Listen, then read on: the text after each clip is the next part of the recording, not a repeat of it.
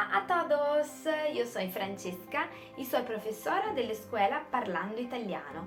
Hoy vamos a aprender cómo decir gracias y de nada in italiano. Ciao a tutti, io sono Francesca, una professoressa della scuola Parlando Italiano. Oggi impariamo insieme come dire grazie e come rispondere in italiano, ovviamente. Siete pronti? In italiano posso dire grazie in molti modi. Posso dire grazie e va bene sempre. Grazie è facile. Grazie per un amico informale. Grazie signora, grazie signore per una persona che non conosco. Formale. Grazie caro amico. Grazie signora posso dire grazie in modo più forte. Allora dico grazie mille o mille grazie, grazie tante o tante grazie, grazie di cuore, grazie infinite. Anche questi vanno bene sempre. Ma posso dire grazie con una frase più complicata. Allora dico grazie di o per più un sostantivo. Grazie del caffè. Grazie dei fiori. Grazie per la chiamata. Grazie per il libro di italiano. Posso dire grazie con una frase ancora più complicata e più difficile. Allora dico grazie di o per più un verbo, verbo all'infinito passato. Uso avere o essere all'infinito più participio passato. Grazie per aver fatto il caffè. Grazie per aver preso il libro d'italiano. Grazie per aver chiamato. Attenzione, non dico grazie per fare il caffè. No, no, no, no, no. Non dico grazie per chiamare.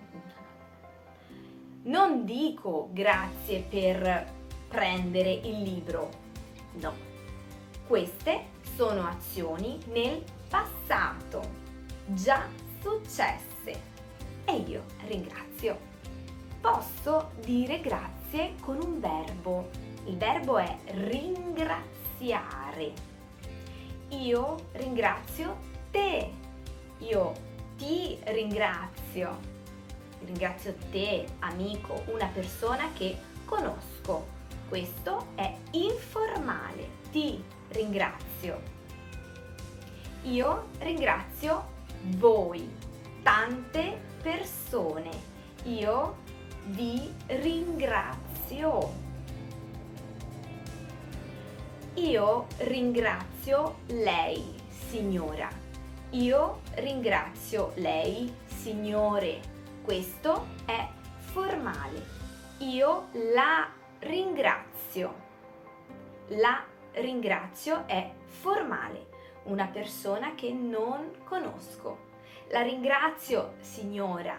La ringrazio, signore. La ringrazio.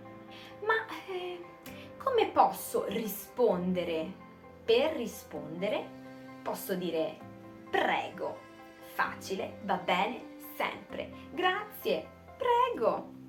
Va bene sempre per un amico, per una persona che non conosco formale, informale.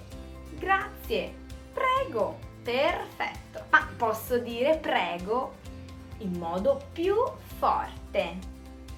Allora dico di niente, non c'è problema. Di nulla, non c'è di che. Figurati, figurati è molto molto usato Figurati significa non ti preoccupare, non c'è problema. lo uso quando parlo con un amico. Figurati, informale. Grazie, mm, figurati. Si figuri.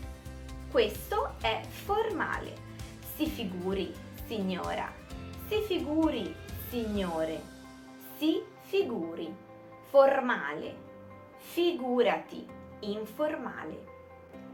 Spero che questo video vi sia piaciuto e abbiate imparato a dire grazie e prego in tutti i modi posibles. Espero que esta clase os ha gustado y si queréis ver más podéis suscribiros a nuestro canal de YouTube. Gracias, grazie, vi ringrazio e ciao, a presto!